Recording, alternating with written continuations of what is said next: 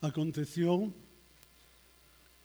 que cuando Isaac envejeció y sus ojos se oscurecieron, quedando sin vista, llamó a Esaú, su hijo mayor, y le dijo, hijo mío, él respondió, aquí estoy.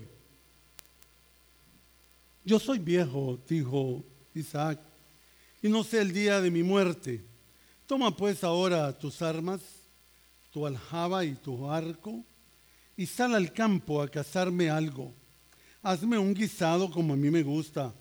Tráemelo y comeré para que yo te bendiga antes que muera. Rebeca estaba escuchando. Rebeca, la mamá de, de y de Jacob. Estaba escuchando cuando Isaac habló a su hijo Esaú. Se fue Esaú al campo para buscar la casa que había de traer. Entonces Rebeca habló a su hijo Jacob diciendo, mira, yo he oído a tu padre que hablaba con tu hermano Esaú diciendo, tráeme casa y hazme un guisado para que come y te bendiga en presencia de Jehová antes de que me muera. Ahora pues, hijo mío, obedece a mi voz en lo que te mando. Ve ahora al ganado, tráeme ahí dos buenos cabritos de las cabras y haré con ellos un guisado para tu padre, como a él le gusta. Tú lo llevarás a tu padre y él comerá, para que te bendiga antes de su muerte.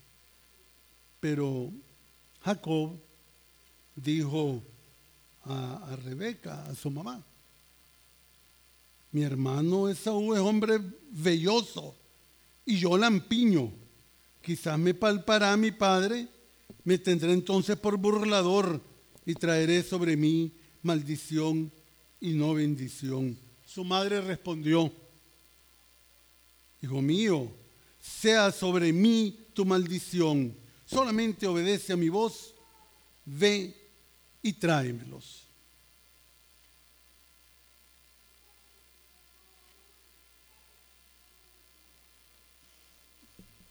Pablo le escribe a Timoteo. Este es otro diálogo.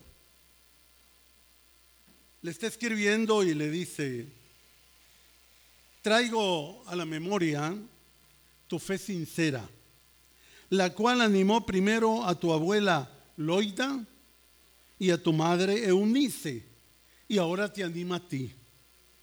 De esto estoy convencido. Por eso te recomiendo que avives la llama del don de Dios que recibiste cuando te impuse las manos. Pues Dios no nos ha dado un espíritu de timidez, sino de poder, de amor y de dominio propio. Dos diálogos diferentes. En uno, una mamá llamando al hijo a que, haga algo indebido. En la otra, en la carta de Pablo, a Timoteo lo llama hijo mío y le dice, este, traigo a, mi memoria tu fe sincera de tu abuela, de tu mamá y ahora tuya. Esta mañana, hermanos, hermanas, yo quiero hablar. Ruth dijo, somos los de casa. Bueno, a lo mejor alguno todavía no ha aceptado al Señor, pero somos los de casa. Quiero hablar a estas cuatro generaciones que tenemos aquí. Nosotros como familia cristiana tenemos un gran desafío. Y es el desafío de la historia de la humanidad los adultos transmitimos nuestra experiencia a los jóvenes. Y los jóvenes reciben esta experiencia, este consejo, unos lo toman y otros no.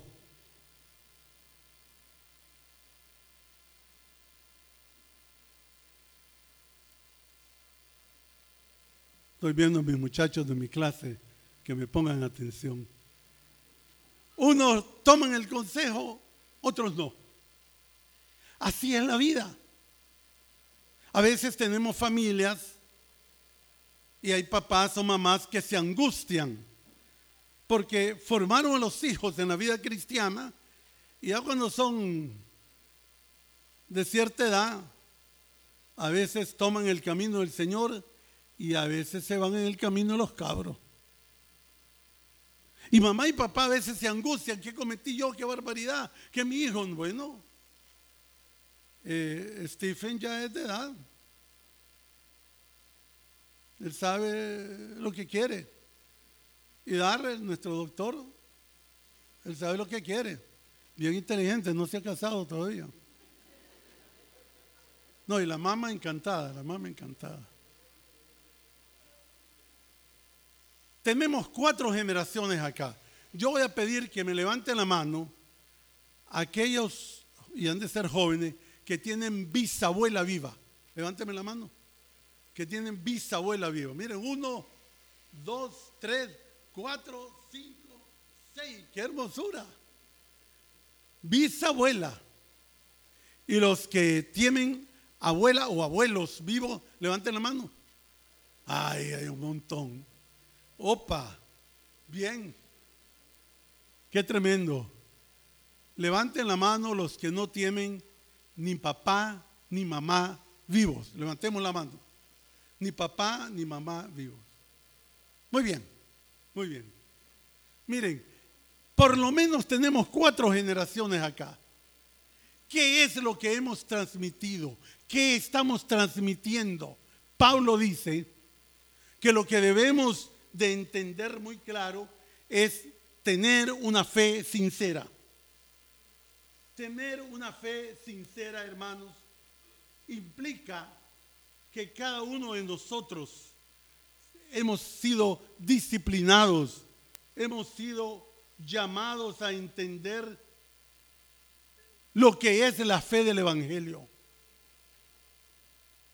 Y eso los abuelos, las, bisabuelas, los bisabuelos tienen que entender que es la obligación enorme de transmitir esa experiencia que hemos tenido en la vida en el camino del Señor.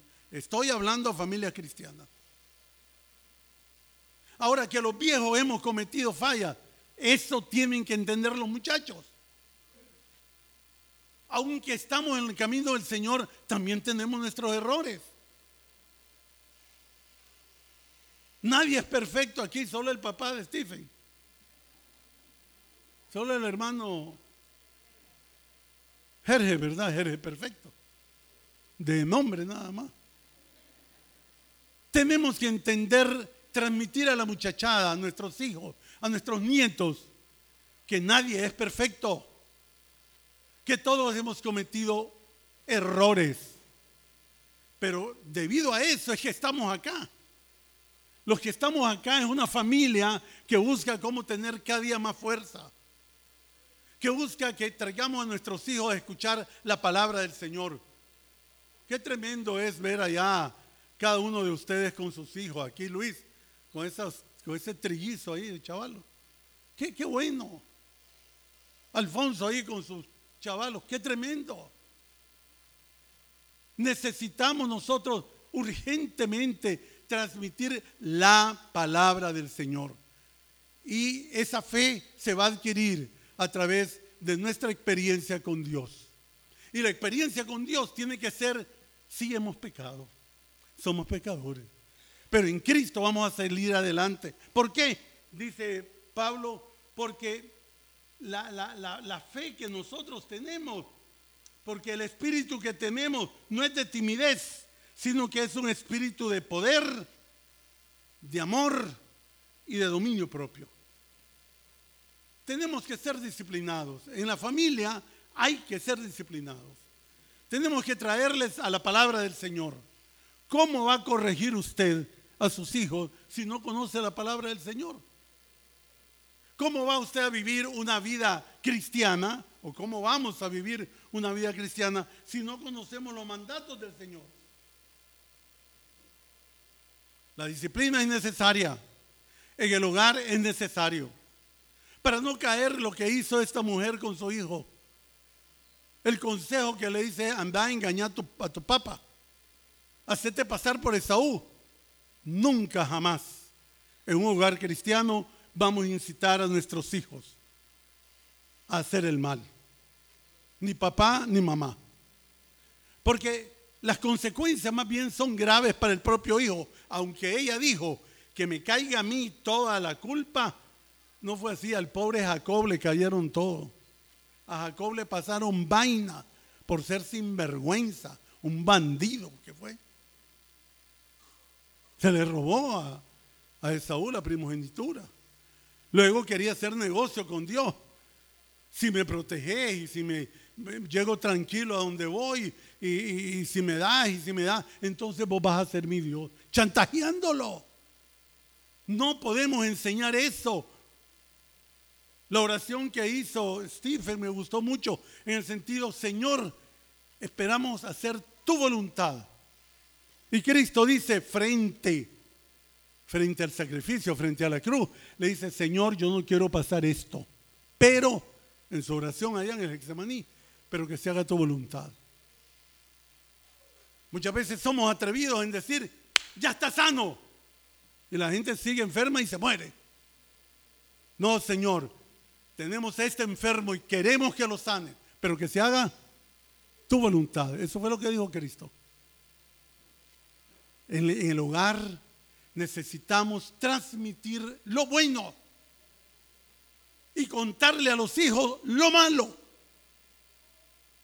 Que no le vengan a decir, ay, que tu abuelito fue lindo. No, no, tuvo problemas, abuelito, la abuelita también, pero mira cómo cambió. Mira cómo el Señor la agarró y la levantó.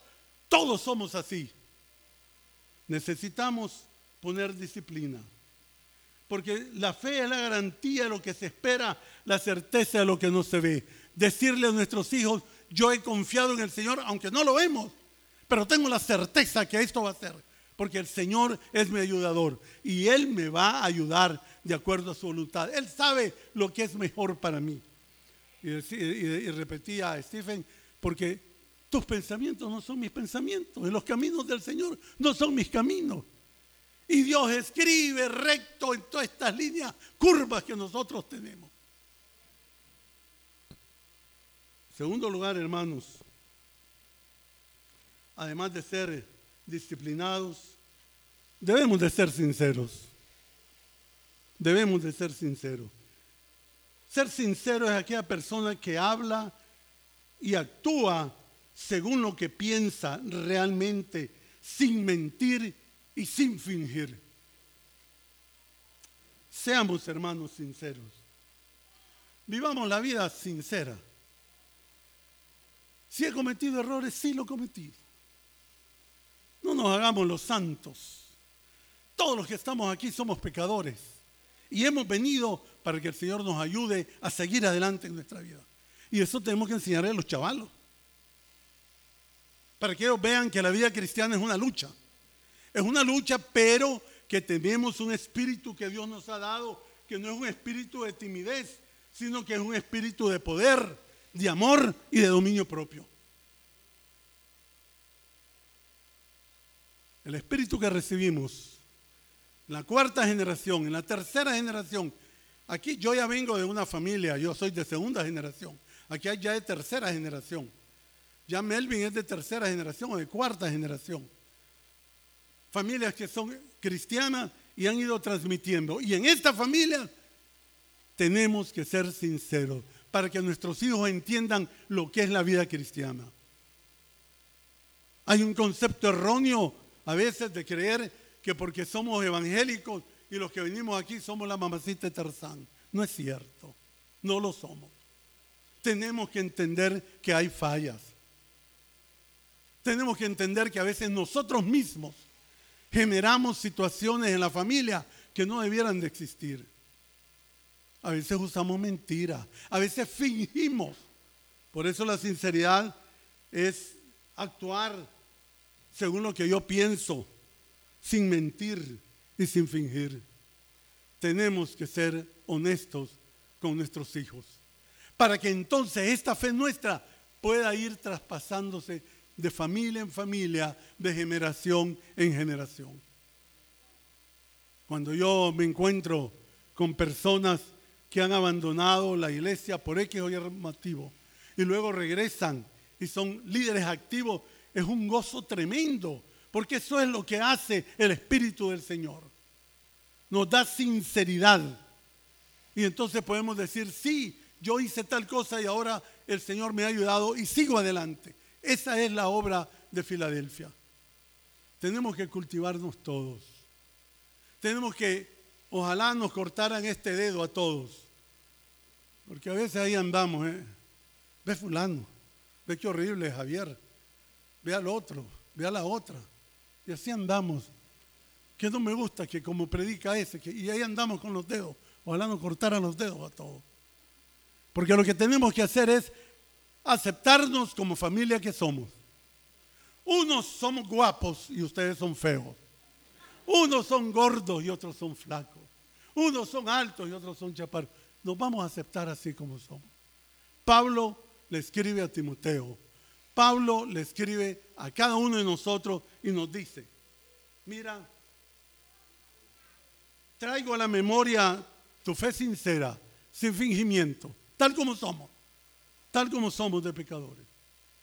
Y esta fe sincera animó primero a tu abuela Loida, no a la mamá, no a Rebeca, ¿verdad? No, a Loida.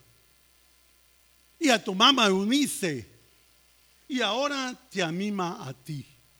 Timoteo recibió la herencia de Loida y la herencia de su mamá. Entonces le dice Pablo, fíjate bien en tu abuela y en tu mamá. Y ahora te toca a ti avivar la llama del don que Dios te ha dado. Y por eso quiero que sepas, Iglesia de Filadelfia, familia de Filadelfia, quiero que sepas que Dios nos ha dado un espíritu de poder, de amor y de dominio propio. No seamos tímidos. Eso dice Pablo.